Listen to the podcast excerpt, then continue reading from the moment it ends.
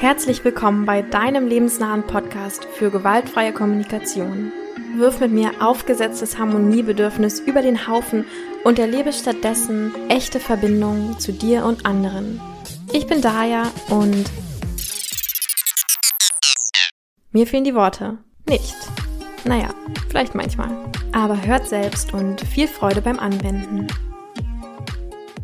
Ja, hallo heute wieder zu einem äh, Interview oder es werden wahrscheinlich zwei Interviews am Ende.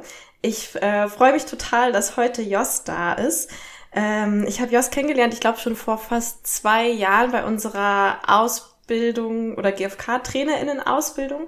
Und ähm, weil Jos auch äh, super viel, also für, zumindest für meine Verhältnisse, ich habe ja gar keine Kinder, aber äh, genau, Jos hat äh, fünf irgendwie Patchwork zusammengewürfelte Kinder zu Hause, ähm, bin ich auf ihn zugekommen, weil ich unbedingt mal irgendwas mit so GFK in der Familie oder mit Kindern machen wollte und da eben selbst so gar keine Ahnung von hab. Ähm, genau, und zu Jos. Jos ist Mediator und gibt auch Trainings in ähm, ja, wertschätzender Kommunikation auf Grundlage der gewaltfreien Kommunikation auch. Ähm, ja, ich sag einfach erstmal Hallo und äh, schön, dass du da bist. Hallo Daya, schön, dass ich da sein darf. Cool. Ähm, genau, ich kann ja noch mal ganz kurz was zu meinem Plan sagen. Also mein Plan ist so ein bisschen, dass wir eine Doppelfolge aufnehmen und diese Woche ähm, es vor allem so ähm, darum gehen wird, wie wir in der Familie oder mit Kindern so die GFK anwenden können und wo vielleicht auch Unterschiede sind ähm, dazu, wie ich die GFK vielleicht mit erwachsenen Menschen anwenden kann oder würde. Und dann nächste Woche ähm, wird es dann so ein bisschen mehr um die Mediation zwischen Kindern hoffentlich gehen, wenn das Gespräch sich dahin entwickelt. Ähm, genau, weil Jos ja eben auch so äh, professioneller Mediator ist und ähm, genau, ich irgendwie voll neugierig bin, wie man das vor allem so mit den kleinen Streithähnen zu Hause irgendwie anwenden kann. Ähm, genau, so viel erstmal zum Plan. Äh, Jos, willst du noch irgendwas so gerade zu dir selbst sagen oder hinzufügen oder so? Mm, also ich würde vielleicht noch ähm, sagen wollen, dass ähm, auch wenn wir jetzt über Kinder reden, ist ja mein Gebiet, mit in dem ich mich meistens bewege, eigentlich auch Erwachsene. Ne? Also ich gebe Trainings für Erwachsene, ich mediere meistens erwachsene Menschen. Das heißt, ich spreche jetzt nicht, weil ich äh, jetzt in irgendeiner Form professionell äh, dazu ausgebildet bin, mit Kindern zu arbeiten, sondern es ist eher meine eigene Erfahrung, die ich halt in der Familie gesammelt habe. Und vielleicht auch mein mhm. Struggeln damit, äh, was so mit Erwachsenen dann in einer Mediation zum Beispiel funktioniert und was zu Hause nicht funktioniert oder auch mit meiner Rolle. Genau. Mhm. Ja, genau, darüber hatten wir ja schon, glaube ich, ganz kurz in so einem Vorgespräch geredet und ich finde es auch gerade schön, also jetzt auch für die Menschen, die zuhören, wenn ihr jetzt irgendwie nicht den Eindruck habt, okay, hier sind jetzt zwei super Profis, die irgendwie euch sagen, wie es geht, sondern halt, ja, so ist es halt in der Realität und da haben, hat irgendwie jeder so oder jede ihre Schwierigkeiten ähm, und vielleicht ist es, macht es das gerade so ein bisschen anknüpfbarer. Ähm, ja, und gleichzeitig freue ich mich halt auch total, dass du natürlich trotzdem so eine Expertise mitbringst, weil du ja eben diese Ausbildung und sowas hast und ja. Und die Erfahrung natürlich. Okay, vielleicht können wir dann einfach direkt äh, einsteigen, so mit so einem ganz allgemeinen, äh, wie oder wann oder in welchen Situationen benutzt du denn eigentlich die GfK so in deinem Familienleben? Mhm. Ähm, genau, also vielleicht mal kurz zur Altersstruktur, weil ich finde, das ist, spielt durchaus eine Rolle. Ähm, mhm. Also ich habe ähm, ein Kind, das ist jetzt drei, das wird bald vier. Und dann haben wir einen kleinen Sprung drin. Ähm, dann haben wir zehn, elf, dreizehn und sechzehn. Und das ist, finde ich, schon mal ein wichtiger Punkt, so, weil es ein großer Unterschied ist für mich, mit dem Dreijährigen umzugehen, als mit der 16-Jährigen. So. Ähm, genau, und auf deine Frage, wo wende ich das an? Ich glaube, also für mich steht so ganz vorne, generell in der GfK, erstmal die Frage oder erstmal der Blick auf mich selbst. Ähm, also wenn ich, wenn du mich fragst, wo ich das am meisten anwende, dann tatsächlich, um zu gucken, wie geht's mir in bestimmten Situationen, was sind erstmal meine Bedürfnisse? Was steht da gerade oben auf? Ja, als Eltern befinden wir uns ja häufig in, in, in sehr stressige Situationen. Klassisch morgens, wir müssen das Kind irgendwie zum Kindergarten bringen. Ähm, vorher habe ich schon vier Brote geschmiert, weil die anderen Kinder dann zur Schule müssen und dann will man das Kind anziehen und ja, da kommt halt Stress auf. Und für mich ist GFK eine Möglichkeit eben zu gucken, erstens, was macht mir da Stress? Ja, also was ist bei mir gerade wenn dieses Gefühl von Stress und vielleicht dann auch von, von eventuell von Ärger, weil jetzt das Kind nicht sofort die Jacke anzieht, ähm, wann, wann ich das möchte, so, ähm, ist einmal zu gucken, okay, was ist gerade bei mir los? Ja, was brauche ich gerade? Ähm, Durchatmen zum Beispiel. Ne? Also das sind manchmal so kleine Sachen, die manchmal helfen, dass wenn irgendwas nicht sofort klappt, dass man vielleicht auch mal rausgeht aus der Situation. Dass ich halt merke, oh, ich werde, ich werde gerade wütend, vielleicht muss ich mal weggehen.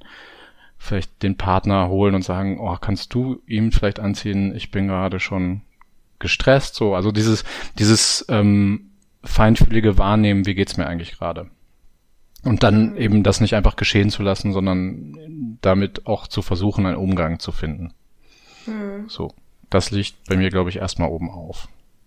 Ja, ich habe gerade so ein, ähm, ich musste gerade so ein bisschen äh, innerlich lachen, weil ich habe letzte Woche eine Folge aufgenommen zu irgendwie so drei Missverständnissen der GfK und ich habe gesagt, so das eine ist irgendwie schon, steckt schon im Namen, dass ähm, die gewaltfreie Kommunikation irgendwie gewaltfrei ist und damit impliziert, dass wir jetzt nie wieder irgendjemandem wehtun. Und gerade ist mir eingefallen, eigentlich ist das zweite Missverständnis auch schon im Namen, weil bei also gewaltfreie Kommunikation denken immer sofort natürlich alle an Kommunikation.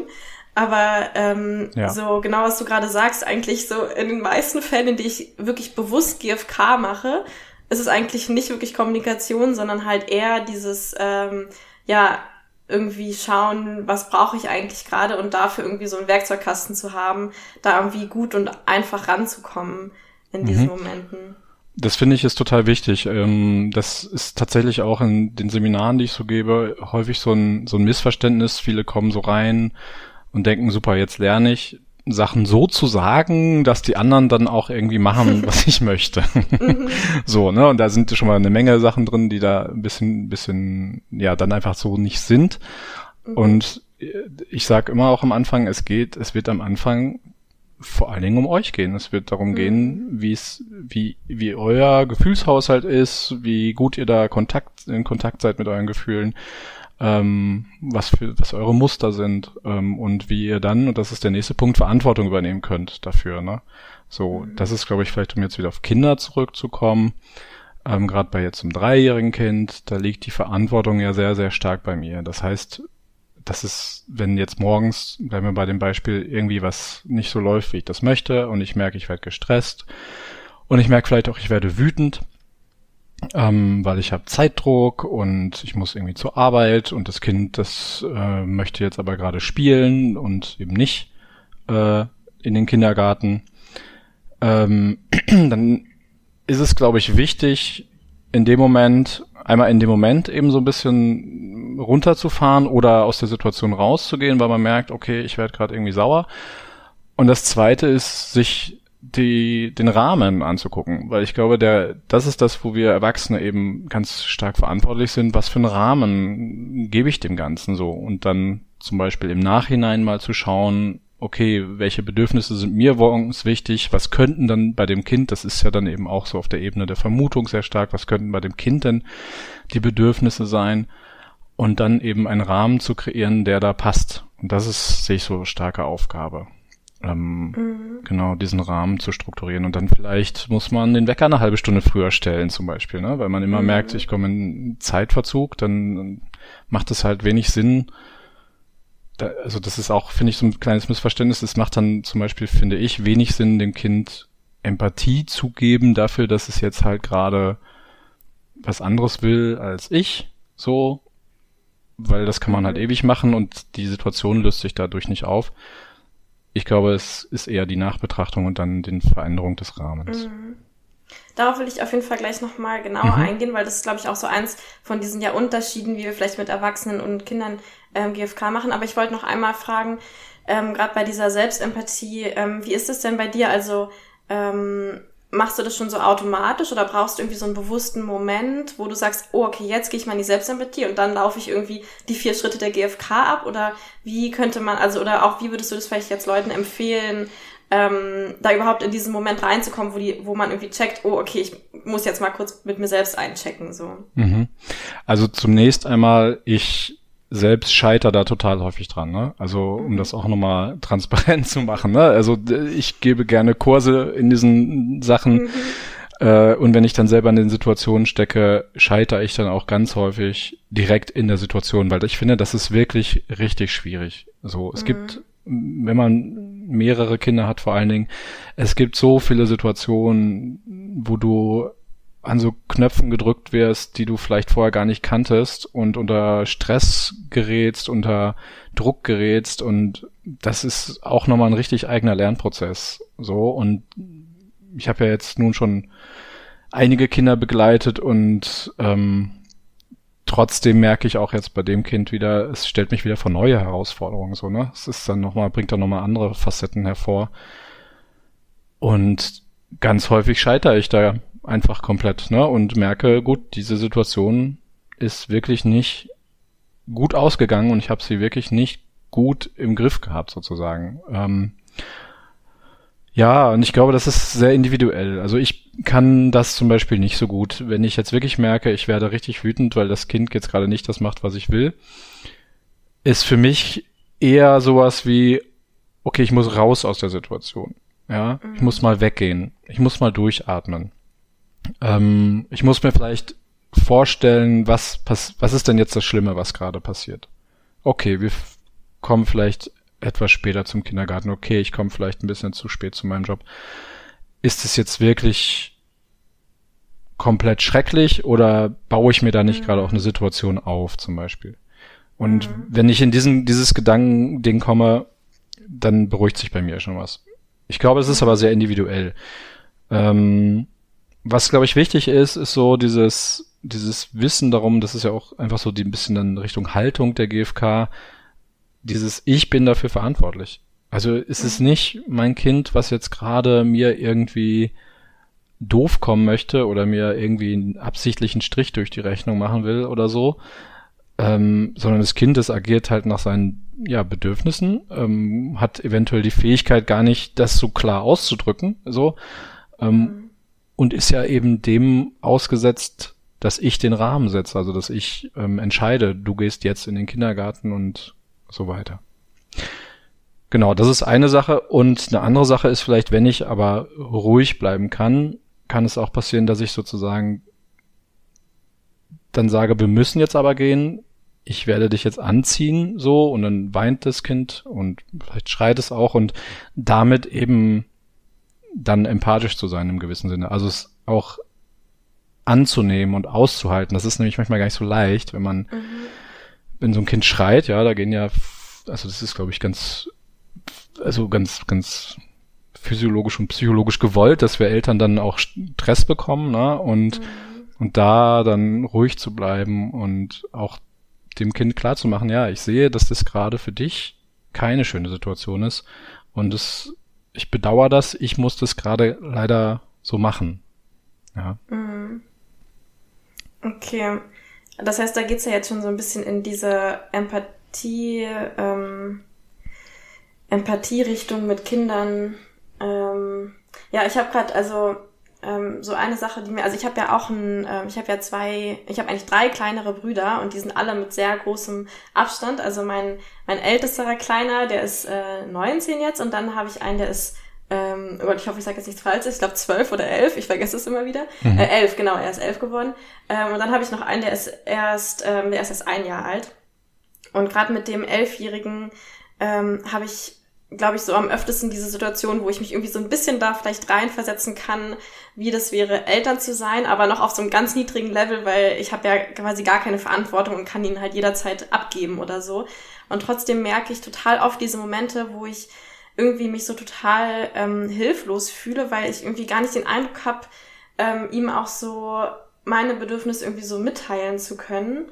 Dass er die irgendwie ähm, versteht und darauf auch eingeht, weil ich irgendwie, also ja, ich habe das total oft so, dass ich denke, okay, er hüpft jetzt irgendwie hier in meiner Wohnung rum und ich habe irgendwie Angst, dass er alles kaputt macht, aber, mhm. ähm, aber ich kann irgendwie daran nichts ändern oder sowas. Ähm, ja, genau, was wollte ich jetzt eigentlich, äh, genau, ich wollte eigentlich auf dieses Empathie mit Kindern oder vor allem, also ich glaube, eine Frage, die ich manchmal in meinem Kopf habe, ist, wie ernst nehmen wir ähm, nehmen wir Kinder, weil ich habe so, ich habe manchmal, wenn ich das so in der Bahn oder sowas miterlebe, wie Eltern mit den Kindern reden und ich den Eindruck habe, dass diese Kinder halt gar nicht so als Menschen ähm, ernst genommen werden, so. Also den, dass wir so mit denen reden, wie wir es niemals mit Erwachsenen machen würden oder denen irgendwas, äh, ja, den irgendwas an den Kopf werfen oder die irgendwie dann am Arm irgendwo hinziehen oder sowas, was wir uns halt niemals trauen würden, mit so eigenständigen in Anführungszeichen äh, Menschen zu machen, also mit Erwachsenen. Und das schmerzt mir dann immer total. Und dann auf der anderen Seite frage ich mich auch, okay, ähm, aber wenn ich den jetzt komplett äh, die ganze Verantwortung für sich selbst überlasse und sie total ihre Autonomie gebe, dann geht es vielleicht einfach in der Realität nicht mit Kindern, weil manchmal muss ich sie vielleicht einfach am Arm aus der Bahn zerren, weil sie sonst nicht aussteigen oder so. Also ähm, ja. genau, vielleicht kannst du dazu irgendwie was sagen. Ja, das ist so ein Drahtseilakt, ne? Also ähm, einerseits die Bedürfnisse sehen und wahrnehmen und ähm, zu versuchen, die auch mit zu erfüllen oder sie darin zu unterstützen, die zu, zu erfüllen. Und ja, wie du sagst, gleichzeitig sind wir irgendwie auch in so einem ja, normalen Leben, wo bestimmte Dinge irgendwie auch passieren müssen, also zum Beispiel aus der Bahn aussteigen. Ähm, also ich möchte nicht ne, da, da ist das ist ja auch wieder so ein Drahtseilakt zwischen meinen Bedürfnissen und den Bedürfnissen des Kindes. So, ähm, ich möchte jetzt nicht bis an die Endhaltestelle der Bahn weiterfahren. und äh, genau. Äh, so, gerade wenn man dann weiß, dass gerade bei Dreijährigen zum Beispiel ja auch dieses die sind ja sehr in diesem momentanen Erleben. Das heißt, ne, das Kind sitzt in der Bahn und sagt, wow, toll, Bahn, mhm. hier ist mhm. gerade alles erfüllt, was ich mir wünsche. So. ähm, super, hier bleibe ich. Ähm, mhm. Und das kann halt fünf Minuten später wieder was ganz anderes sein. So. Ähm, und da kann ich nachvollziehen, dass äh, gerade wenn dann eben so noch ein gewisser Stress oder so dazu kommt, ja, was will man da machen? Ne? Man muss jetzt aussteigen. Das Kind sagt, nö, ich will aber nicht. Ähm, da hilft kein Empathie geben in dem Moment. Also da kann ich ja dann nicht anfangen, so, ah, hast du ein Bedürfnis nach, hm, hm, hm. Das mhm. hilft uns ja in der Situation auch nicht, weil die Bahn fährt ja dann weiter. Ähm, und vor allem dann, kann ich ganz kurz einwerfen, mhm. ähm, wird dann, kann ich mir vorstellen, dass es dann auch so in Richtung Manipulation geht, wenn ich jetzt dem Kind irgendwie nur Empathie gebe, damit es dann macht, was ich will. Ja. Also ist vielleicht, ja, okay. Ja, genau, das ist dann, das ist das, was ich auch am Anfang mit den äh, diesen Erwartungen in den Kursen meinte, ne? So, dass ich das dann mhm. so sage, dass das Kind das dann jetzt versteht, ja. bitte, ne? Ich geb, hab das doch ja. jetzt gewaltfrei gesagt, kann das Kind das bitte jetzt mal begreifen? Mann, warum funktioniert das nicht? So, mhm. ne? Also so, dass das, dann kommen wir in so eine Schleife rein und ich muss sagen, da bin ich eher dafür zu sagen, mh, mm, okay, ich habe ich als Erwachsener habe eine klare Vorstellung davon, was jetzt gerade passieren kann und was nicht passieren kann. Und es gibt Momente, wo ich dann sozusagen meine eigene Grenze und meine eigenen Bedürfnisse ähm, ja, klingt jetzt irgendwie hart, aber halt durchsetze und sage so, aber es ist jetzt so, wir steigen aus und ich nehme dich jetzt an die Hand und zieh dich zur Not oder trage dich, ich nehme dich hoch, könnte man ja auch schon als mhm gewaltvollen Akt sehen, ich nehme dich jetzt hoch und trag dich jetzt aus der Bahn. Und es kann sein, dass du strampelst und mich haust. Mhm. Ähm, aber ich werde das jetzt tun. Und eben, für mich ist dann wichtig, schaffe ich es dann, das Kind zu nehmen und zu akzeptieren, dass es jetzt so sauer ist? Schaffe ich es mhm. zu sehen, okay, in der Bahn, da war es gerade wunderschön für das Kind, das hatte irgend, mhm. da ist irgendwas total erfüllt gewesen und deswegen ist das jetzt ein richtig harter Einschnitt, den ich vornehme. So, ne, schaffe ich mhm. das zu akzeptieren, das so zu sehen. Oder rutsche ich eben da rein zu sagen, Mann, und jetzt haust du und trittst du mich auch noch, dabei ist das doch mhm. logisch, dass wir jetzt aussteigen müssen. Also so, ne, mhm. gehe ich auf diese Schiene. Und ja. genau, also da ist für mich GF, mhm. da ist für mich GFK eben nicht dieses, okay, ich gebe jetzt ganz viel Empathie oder versuche das Kind irgendwie zu überzeugen, indem ich jetzt über Bedürfnisse und Gefühle rede. Nee, da ist für mich Empathie zu sagen, okay, ich als Erwachsener nehme meine Rolle verantwortungsbewusst wahr. Mhm. Ja, also du entscheidest irgendwie für das Kind, aber ähm, vielleicht wenigstens nicht mit so einer Haltung, dass es so ganz klar ist, okay, ich habe jetzt die Macht über dich und darf die ausnutzen und wenn du jetzt auch noch sauer wirst, dann ist es irgendwie ganz schlimm von dir, sondern so, hey, es ist total, also wenn du natürlich die Ressourcen dazu hast, aber hey, es ist total okay und vielleicht sogar richtig, dass du sauer bist, weil dein Bedürfnis nach Autonomie halt gerade eingeschränkt ist. Aber gleichzeitig muss ich es halt machen, weil ich bin halt jetzt die Person mit der Verantwortung. So. Ja, ganz genau. Und wo du gerade Ressourcen sagst, das finde ich ist nämlich auch ein ganz wichtiges ja. Thema. Ähm, ich kenne, und ich muss das jetzt nochmal unterschreiben, ne? auch ich zerre manchmal wütend mein Kind aus der Bahn und mhm. bin dann auch noch sauer, weil es mich auch noch haut und tritt mhm. und beißt. so. ähm, das, das ist ja auch wirklich, da, da müssen wir ja im gewissen Sinne auch viel einstecken. So und mhm. ähm, sehr häufig haben wir die Ressourcen eben nicht. Und ich glaube, das gehört auch zur Verantwortung von uns Erwachsenen, dass wir uns eben immer wieder Momente schaffen, in irgendeiner Form, ähm, die uns sozusagen wieder aufladen, also wo wir fähig sind, dann auch wieder in diese empathische Haltung zu gehen und ähm, also weil ich kann nur empathisch mit meinem Kind sein, also auf diese Art und Weise, wie ich es gerade beschrieben habe, wenn ich auch innerlich irgendwie gesettelt bin und irgendwie ruhig bin. Und wenn ich das, wenn ich das nicht bin, dann ist es meine Verantwortung dafür zu sorgen, so, und das finde ich ist so ein wichtiger Punkt, was wir häufig vergessen, dass wir halt für uns selbst sorgen. Das kann verschiedenstes sein, ne? Also es kann sein, dass du eben, weiß nicht, regelmäßige Empathiegespräche mit, mit einem Freund oder Freundin oder mit deinem Partner oder ja, regelmäßig GFK-Übungsgruppen besuchst ähm, und vielleicht mal erkundest, wie ging's dir denn in diesem Moment, als du das Kind da aus der Bahn geholt hast und es dich getreten hat und so, ne? Also diese, dieses sich um sich selbst kümmern, das ist mhm. für mich ein ganz, ganz wichtiger Faktor. Mhm. Ja, ich denke auch an dieses Ressourcenmodell der GfK. Dazu habe ich auch mal eine Folge gemacht. Die hieß, glaube ich, Grenzen setzen und irgendwas. Habe ich jetzt vergessen. Aber da habe ich auch ein paar E-Mails bekommen, die auch danach meinten, boah, das hat mir so krass geholfen. Dieses, ähm, also dieses Ressourcenmodell ist ja dieser dieses trichterförmige Ding und wir sagen ganz unten ähm, ist es einfach nur noch Stopp, was du auch vorhin beschrieben hast, da musst du einfach dich mal rausziehen irgendwie und bist ja. noch gar nicht an dem Punkt, wo du irgendwie überhaupt Empathie empfangen oder dir selbst Empathie geben könntest, sondern einfach nur, es ist einfach nur so ein Stopp und ähm, da genau, und ich glaube, das ist, hilft manchmal so mit sich selbst auch einzuchecken, okay, wo bin ich eigentlich gerade in diesem Ressourcenmodell? Bin ich gerade da, wo ich ähm, mit mir selbst empathisch sein kann oder vielleicht sogar meinem Kind Empathie geben kann? Oder bin ich halt einfach bei dem Stopp und ich ziehe jetzt das Kind aus der Bahn raus und ähm, genau, und ich fand es aber voll, also es hat mich irgendwie gerade so äh, voll bewegt, dass du meintest, es ist deine Verantwortung, ähm, dann wieder da, also in diesem Ressourcenmodell irgendwie zu schauen, wie kannst du wieder dahin aufsteigen, dass du auch wieder fähig bist, ähm, ja, vielleicht mit deinem, mit deinem Kind empathisch zu sein oder sowas. Ähm, ja. ja. Und das, das finde ich, ist die GfK dann auch wieder spannend, wenn man über Bedürfnis und Strategie nachdenkt. Ne? Also so mhm. gerade in so einem Alltag mit ja dann ein, zwei, drei, vier, fünf Kindern, ähm, da kommen wir auch häufig in so einen Tunnel rein, ne? in so einen Alltagstunnel und dann muss man dies durchziehen und das durchziehen und man hat irgendwann so den Eindruck, es, das geht alles nur noch so und ich muss nur noch Druck, Druck, Druck. Mhm. Und da eben mal, mal rauszugehen und sich mal die Zeit zu nehmen und zu gucken, wie kann man denn Sachen vielleicht mal anders organisieren. Mhm. Und da so mhm. ganz offen mal, ja, so explorieren. Was sind meine Bedürfnisse eigentlich? Was sind vermutlich die Bedürfnisse des Kindes? Und wie können wir Strategien finden, die irgendwie da wirksam sind? Und sei es mhm. sich mehr zum Beispiel abzuwechseln mit, also wir haben jetzt im Kindergarten zum Beispiel eine Kindergartenfreundin vom, von meinem Sohn. Wir wechseln uns sehr häufig ab mit dem Abholen und mit dem Beieinander spielen, so, ne? Und das schafft halt immer wieder Räume, mhm. um mal runterzukommen, um mal, ja, sich selbst Empathie zu geben oder sich gegenseitig in der Partnerschaft oder Freundschaft Empathie zu geben. Mhm. Dass man solche Sachen einfach auch stärker wieder auf den Bildschirm bekommt, so. Ja. Ich fand es auch, also das hattest du mir, so ein Beispiel, das hattest du mir, ähm, als wir schon mal telefoniert haben, schon mal kurz genannt, was ich auch so total äh, gut dafür fand, was du gerade meinst mit dem Bedürfnis und Strategie. Ähm, und auch so der Unterschied von GFK mit Kindern und Erwachsenen vielleicht. Ich glaube, das war irgendwie, du meinst in der, wenn ihr irgendwie Auto fahrt, dann gab es irgendwie Ach, mal den Streit. Ja. Ja, genau. Ähm, wer sitzt mhm. irgendwie vorn und wer sitzt hinten oder so? Ja, und, also das ist mhm. noch, das ist noch ein älteres Beispiel von meinem, meinem Sohn, der hatte auch so eine Kindergartenfreundin und da hatte ich mich mit den Freunden auch sehr viel reingeteilt, weil der Kindergarten irgendwie weiter weg war. Da musste man also mit meinem Auto hinfahren. Ähm, und dann gab es immer genau diesen Streit bei den Kindern. Also beide wollten vorne sitzen.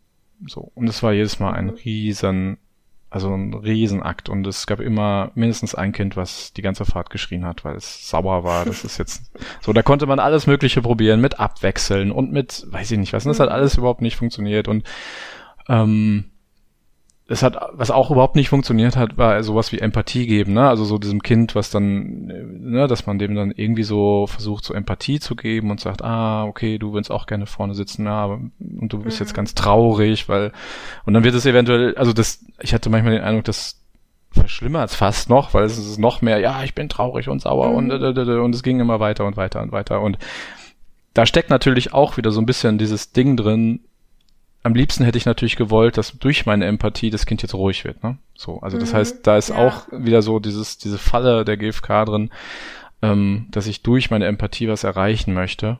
Ähm, mhm. äh, ja, was dann auch einfach nicht funktioniert. Und ja. für mich war irgendwann, da habe ich mich dann so gefragt, okay, was was brauche ich? Na?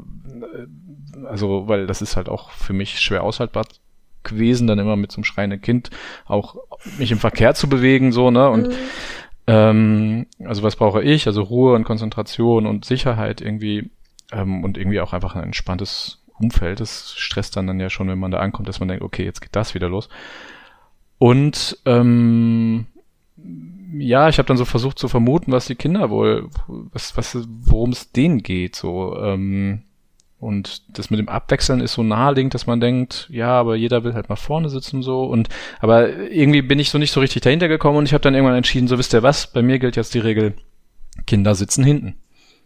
Und zwar alle. so. Egal ähm, wie viele. Ja. Wenn alle fünf Kinder dann sitzen die alle Ja, ich habe einen Bus, die können alle hinten sitzen, das geht. Ah ja, okay. Ähm, äh, und da war dann lustigerweise sofort Ruhe. Also auch, da war kein Streit mehr, da war kein, da war kein, kein darüber meckern, da war kein Weinen mehr. Und ich habe so gedacht, ah, vielleicht ging's einfach nur um sowas wie, wie, wie Gleichwertigkeit oder so, ne? Also dass die Gleichbehandlung, Gleichwertigkeit auf Augenhöhe sein und mhm. durch, ohne dass ich das jetzt so bewusst hatte, habe ich anscheinend durch diese Regel das geschaffen, so, ne? Und dieses, diese Klarheit, vielleicht ist es auch Klarheit, ne? Also diese mhm. Klarheit, die ich dann hatte, hat dann einfach dazu geführt, okay, dass dieser Streit ist hier gerade gelöst, einfach nur durch, durch meine Klarheit so. Mhm.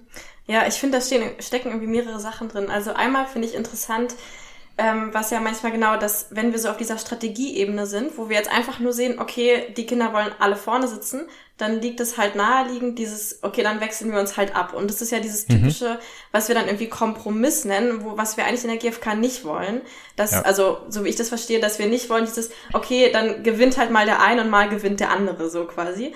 Ähm, aber eigentlich ist niemand am Ende so richtig happy. Und ähm, wenn man dann eben das schafft, auf Bedürfnisebene zu gehen und zu sagen, okay, ich sehe jetzt nicht nur, nur, okay, beide wollen vorne sitzen, sondern ich sehe, was wollen sie denn eigentlich und was sie eigentlich wollen, ist vielleicht eben eher ja Klarheit und ähm, irgendwie so mit, also auf sich nicht, äh, also ja, auf, ähm, wie hast du es genannt, auf einem äh, Level so oder Augen, Auf Augenhöhe, so. Gleichwertigkeit, ja. ja, es ist, ja. Ja, ähm, dass wenn man dann dahin geht, dass man dann sofort ganz einfache Strategien findet, so wie du jetzt, und einfach sagt, okay, dann sitzen halt alle hinten und das Bedürfnis ist damit irgendwie gelöst. Ähm, ja. Ja, also das finde ich irgendwie einmal ganz cool.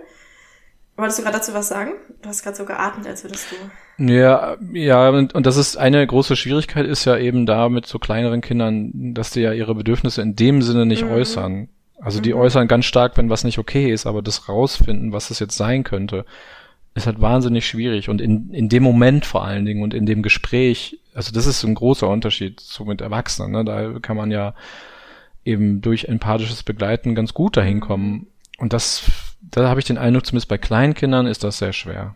Mhm. Weil ja. die das einfach nicht so parat haben, ne, so. Die wissen ja. gerade nur, ich will vorne sitzen. Ja. Oder vielleicht, ich will nicht, dass der andere vorne sitzt, könnte auch ja. sein. Ne? So. das, ja. Vielleicht ist es das halt eher, ne? Und das verstehen mhm. wir Erwachsene nicht so genau. Mhm. Das heißt, da ist es dann wahrscheinlich gut, wenn einmal man einfach selbst viel Übung vielleicht in Selbstempathie hat und irgendwie schon so ein Gespür dafür vielleicht hat, ah, okay, das könnte jetzt das und das sein oder so, dass man gar nicht darauf angewiesen ist, dass das Kind das selbst ausdrücken kann, kann ich mir vorstellen. Oder probierst ja. du einfach aus und oder? Also in dem Moment jetzt mit dem Auto war das, glaube ich, einfach, da war das überhaupt hatte das jetzt Was, erstmal nicht ja. so viel mit Empathie in dem Sinne zu tun, sondern mhm. tatsächlich mhm. eher mit Selbstempathie für mich, dass ich gesagt habe, nee, das mhm. geht so nicht weiter, ich mhm. ziehe jetzt hier eine Grenze, ne? Also das war mehr so eine, mehr so eine meine, meine Grenze. Ich halte das nicht aus, so Auto zu fahren. Das schaffe ich nicht. So.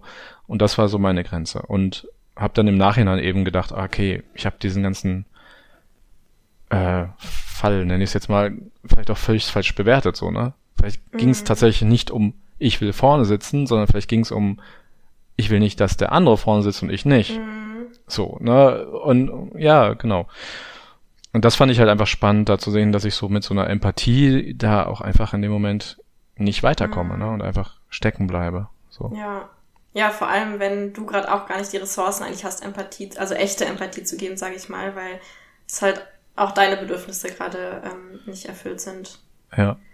Ja. Ähm, und ja, ich dachte irgendwie an sowas wie, also mh, mm, genau, weil wie gesagt, mir schmerzt es ja manchmal so ein bisschen, wenn ich den Eindruck habe, dass wir Kinder irgendwie nicht so als vollwertige Menschen wahrnehmen mhm. oder ähm, und genau, und ich frage mich, ob auch, was du vorhin schon angesprochen hast, dass du GFK auch so vielleicht vor allem eher so als Nachsorge ähm, äh, Werkzeug auch benutzt oder sowas in der Familie. Also vielleicht nicht in dem Moment, wo eh schon alles am Zusammenbrechen irgendwie ist, sondern dann, um danach nochmal zu gucken, okay, was brauchte ich eigentlich in dem Moment? Und ja, ich frage mich, ob sowas auch ähm, mit Kindern funktionieren könnte, dass man halt dann eher sich quasi die Momente merkt, wo gerade alles in die Luft fliegt ähm, und dann halt hinterher sich vielleicht, also weiß nicht, ob du so eine Erfahrung schon mal gemacht hast, dass du dich dann auch mit deinen Kindern zusammensetzt und ihr dann irgendwie schaut, ähm, okay, was sind da eigentlich so die Bedürfnisse in, in diesem Moment, der immer wieder auftaucht, wie zum Beispiel mit dem, mit dem vorne sitzen und ähm, was können wir da an Strategien ändern? Oder ist es eher so, dass du das schon für dich alleine dann.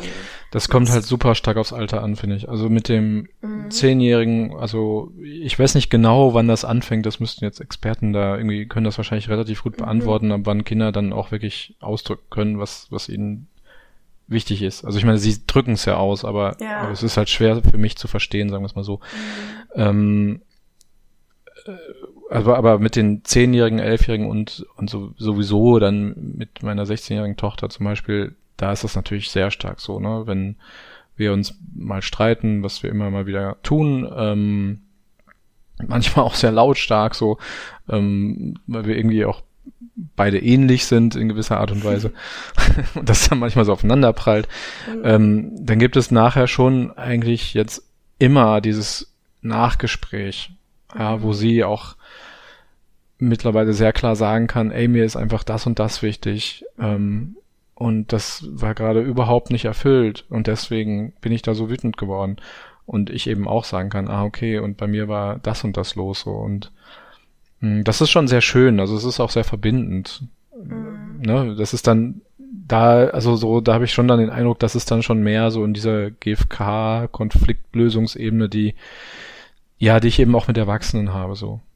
Mhm. Und auch mit den etwas jüngeren, diesen, die 10- und 11-Jährigen, so, auch dort, finde ich, ist es schon sehr möglich, ne? Vielleicht noch mit anderen Worten, also man kann das, muss ja nicht mal jetzt nach Bedürfnissen benennen, sondern mhm. die können mir auch verschiedene Strategien nennen, die, auf die sie jetzt gerade so kommen und dann kann ich ja gucken, was könnte dahinter mhm. sein, so, ne, und kann auch nochmal nachfragen bei denen und manchmal sagen die so, äh, was heißt das Wort?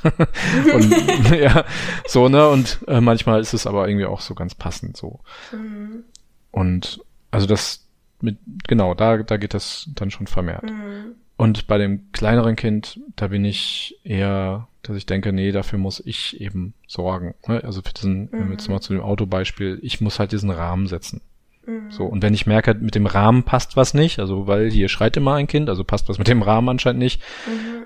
dann kann ich nicht versuchen, dieses Kind irgendwie empathisch auszuquetschen, damit es mal endlich seine Bedürfnisse mhm. sagt, so ungefähr, sondern dann muss ich halt gucken und ausprobieren und schauen, was könnte es sein. Ja. Mhm.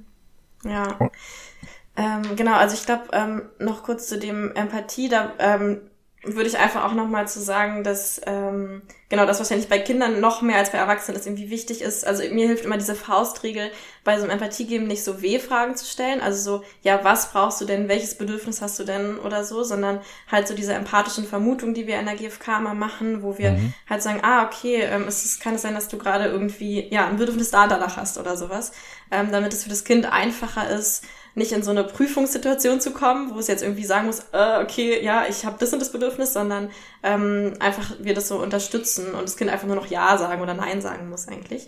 Ja, das ist mir noch gerade dazu eingefallen und ähm, und ich finde irgendwie, oh, ich fand, ich finde diesen Gedanken so schön, nach so Konflikten sich hinzusetzen und vor allem, dass du auch meintest, ja, deine Tochter sagt dann irgendwie auch, ähm, was was in dem Moment ihr irgendwie gefehlt hat, weil ähm, ich erinnere mich noch so aus meiner, aus meiner Kindheit oder Jugend, dass ähm, ich oft so den Eindruck hatte, ähm, wenn es einen Streit gab, dann lag es halt immer daran, dass ich als Kind mich irgendwie falsch verhalten habe. Mhm. Ähm, weil deswegen ja. streitet man sich ja so, weil die Eltern sagen, okay, du hast dich falsch verhalten.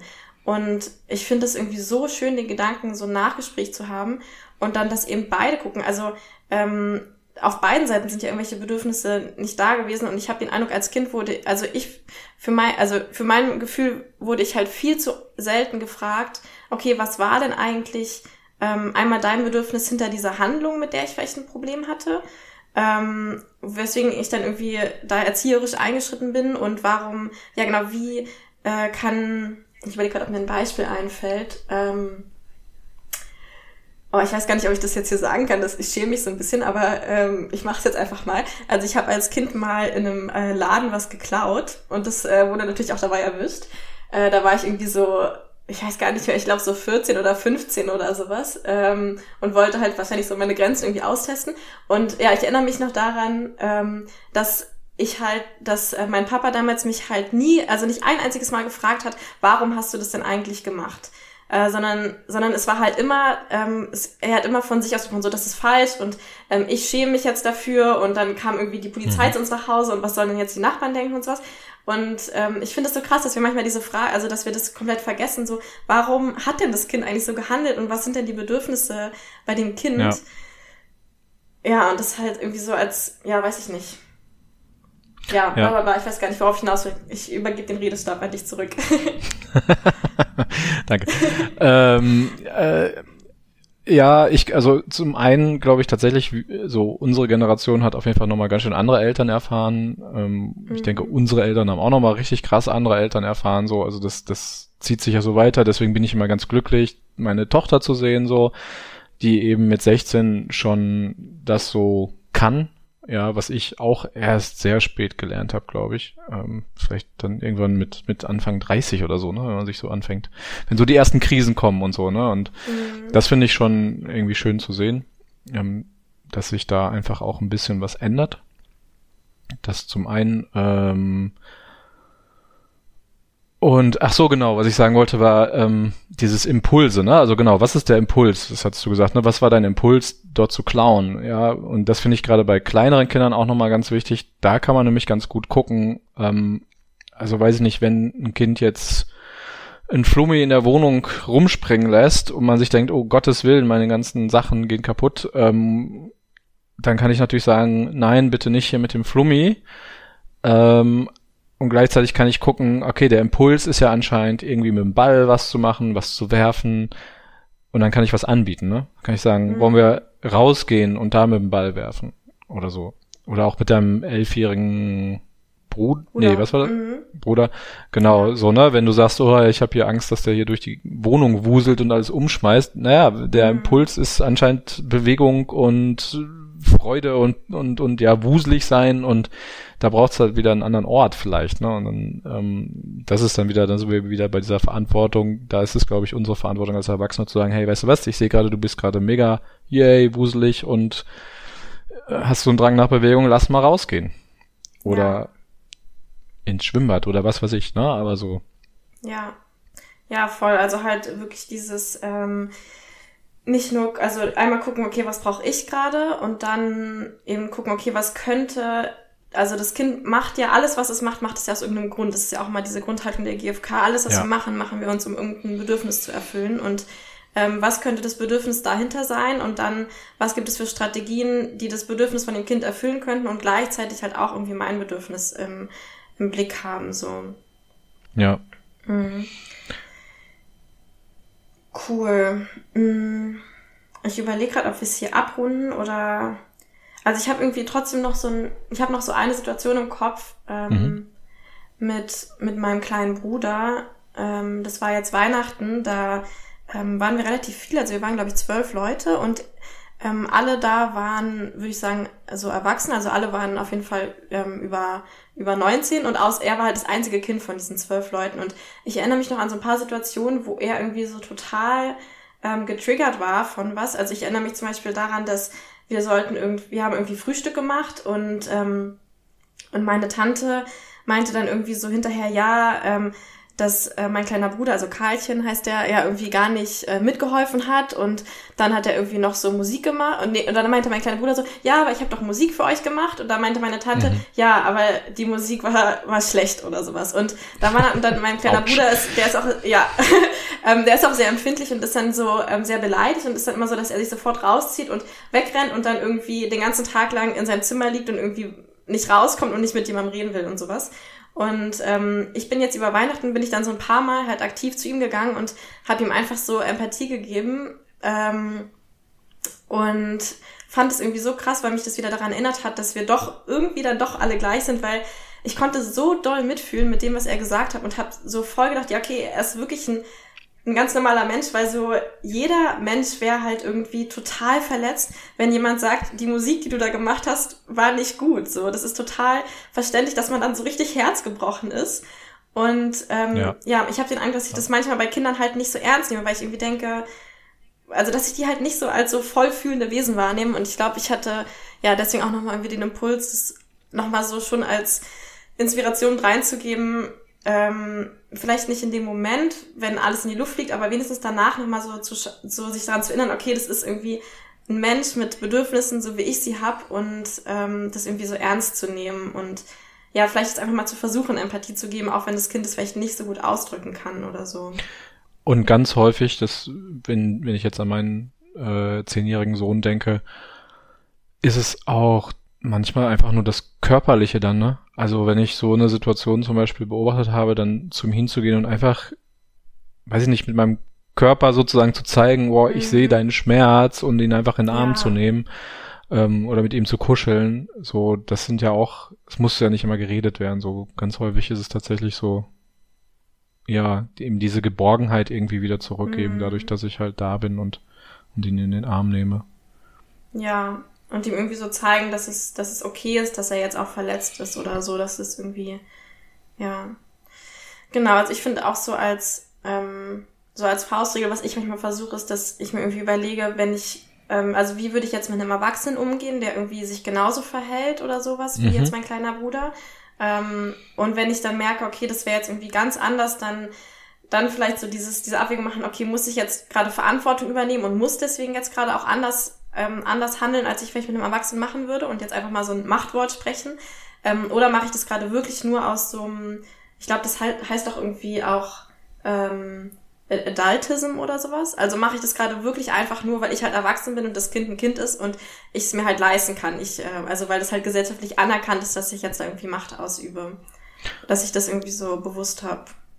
Ja, finde ich eigentlich gar nicht so schlecht, ne? Da tatsächlich sich mal mal zu fragen, okay, aus welchen Motiven mache ich das jetzt, ne? So mhm. setze ich jetzt einfach nur meine Sachen durch oder habe ich auch das das finde ich eben, ne, wenn ich wenn ich was durchsetze, so wie diese Regel mit dem im Auto, dann ist das ja trotzdem ein Versuch alle Bedürfnisse abzuholen.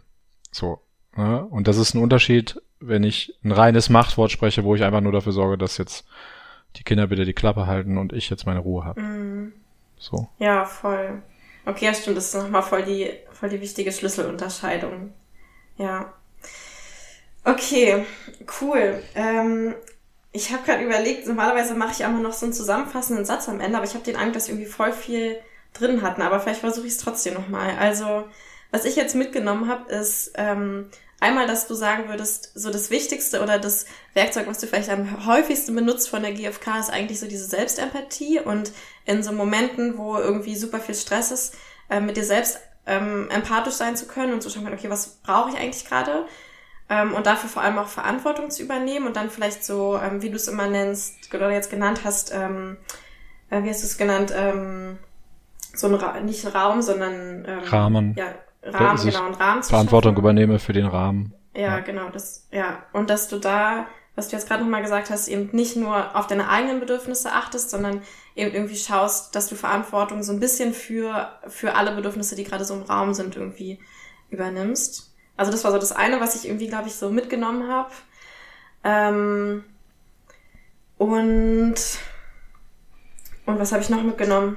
Hast du noch irgendwas, was, ähm, was ja, zusammenfassend? Mm, also vielleicht ist es auch nochmal wichtig, dieses ähm, gerade an die ganzen Eltern da draußen, gerade jetzt vielleicht auch in der Situation, die jetzt mit Corona und Homeoffice und so weiter auch sehr belastend sein kann. Also auch ich scheiter ständig. Mhm. Und ich habe den ganzen Quatsch, sag ich jetzt mal, äh, habe ich mich da ausbilden lassen und alles, ne? Und ich scheitere auch ständig so. Und da auch irgendwie mit sich selbst ähm, ja, zart zu sein und ähm, auf sich selbst eben auch, auch annehmen zu blicken und diese Situation eben zu nehmen, um zu gucken, okay, das hat jetzt nicht funktioniert, da ist was schiefgelaufen und da zu gucken, was ist mir wichtig, ne? also sich diese Situation wirklich zu nehmen und zu gucken, wie kann ich damit arbeiten und nicht daran zu verzweifeln, ne? weil es ist, wie gesagt, auch ich scheiter immer wieder mehrmals täglich damit empathisch zu sein für mich selbst, für andere, für die Kinder ja. in stressigen Situationen.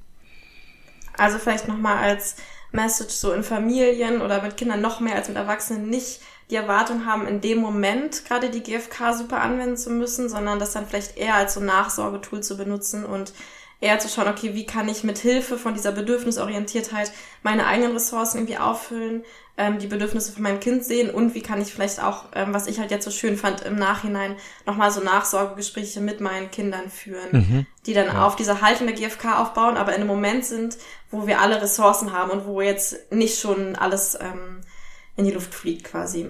Ja, ja, total. Mhm. Cool. Ähm, dann dann danke ich dir schon mal sehr doll für den Teil 1 jetzt. Und wenn du jetzt noch Ressourcen hast, ähm, würde ich jetzt für diese Woche das Gespräch hier unterbrechen und dann weitergehen oder weiterleiten gleich zu mhm. dem, ähm, wo es dann mehr auch um ja deine Kompetenz mit der Mediation geht und vielleicht so ein bisschen allgemein über Mediation, ähm, aber auch vor allem zwischen Kindern. Ja, gerne. Ich würde mir noch, ja, ich glaube, ich mache mir noch einen Kaffee und hole mir noch ein Wasser. Ja, cool. Und während Jos sich seinen Kaffee macht, nutze ich mal die Gelegenheit, mich bei dir da draußen zu bedanken fürs Zuhören bis hierhin. Und nochmal die Erinnerung, dass es ein GFK-Workshop-Wochenende von mir geben wird. Ende April ein ganzes Wochenende in Berlin. Wenn du da dabei sein möchtest, dann schau nochmal auf meine Website, die auch unten verlinkt ist. Und ja, melde dich an. Und außerdem freue ich mich riesig, wenn du mir Bewertungen bei iTunes oder Spotify hinterlässt. Da gibt es so Sternebewertungen, die man geben kann. Oder natürlich am allertollsten mir auf iTunes einen Kommentar hinterlässt. Ich bin auch super dankbar für die ganzen tollen Feedback-E-Mails, die mich erreichen und E-Mails mit Fragen, die ich auch immer gerne annehme. Und ähm, ja, schick mir bitte alle deine Fragen, die du irgendwie zu GFK oder zu bestimmten Situationen hast. Ich werde die dann alle so nach und nach hier in diesen Podcast mit einfließen lassen und einbauen. Genau, also auch Themenwünsche und alles, was dir so in den Kopf kommt. Und dann hören wir uns nächste Woche wieder zum Interview mit Jos, wo es dann um Mediation und Mediation zwischen Kindern gehen wird. Bis dahin, hab eine schöne Woche und bis nächste Woche Dienstag. Tschüss, deine Daya.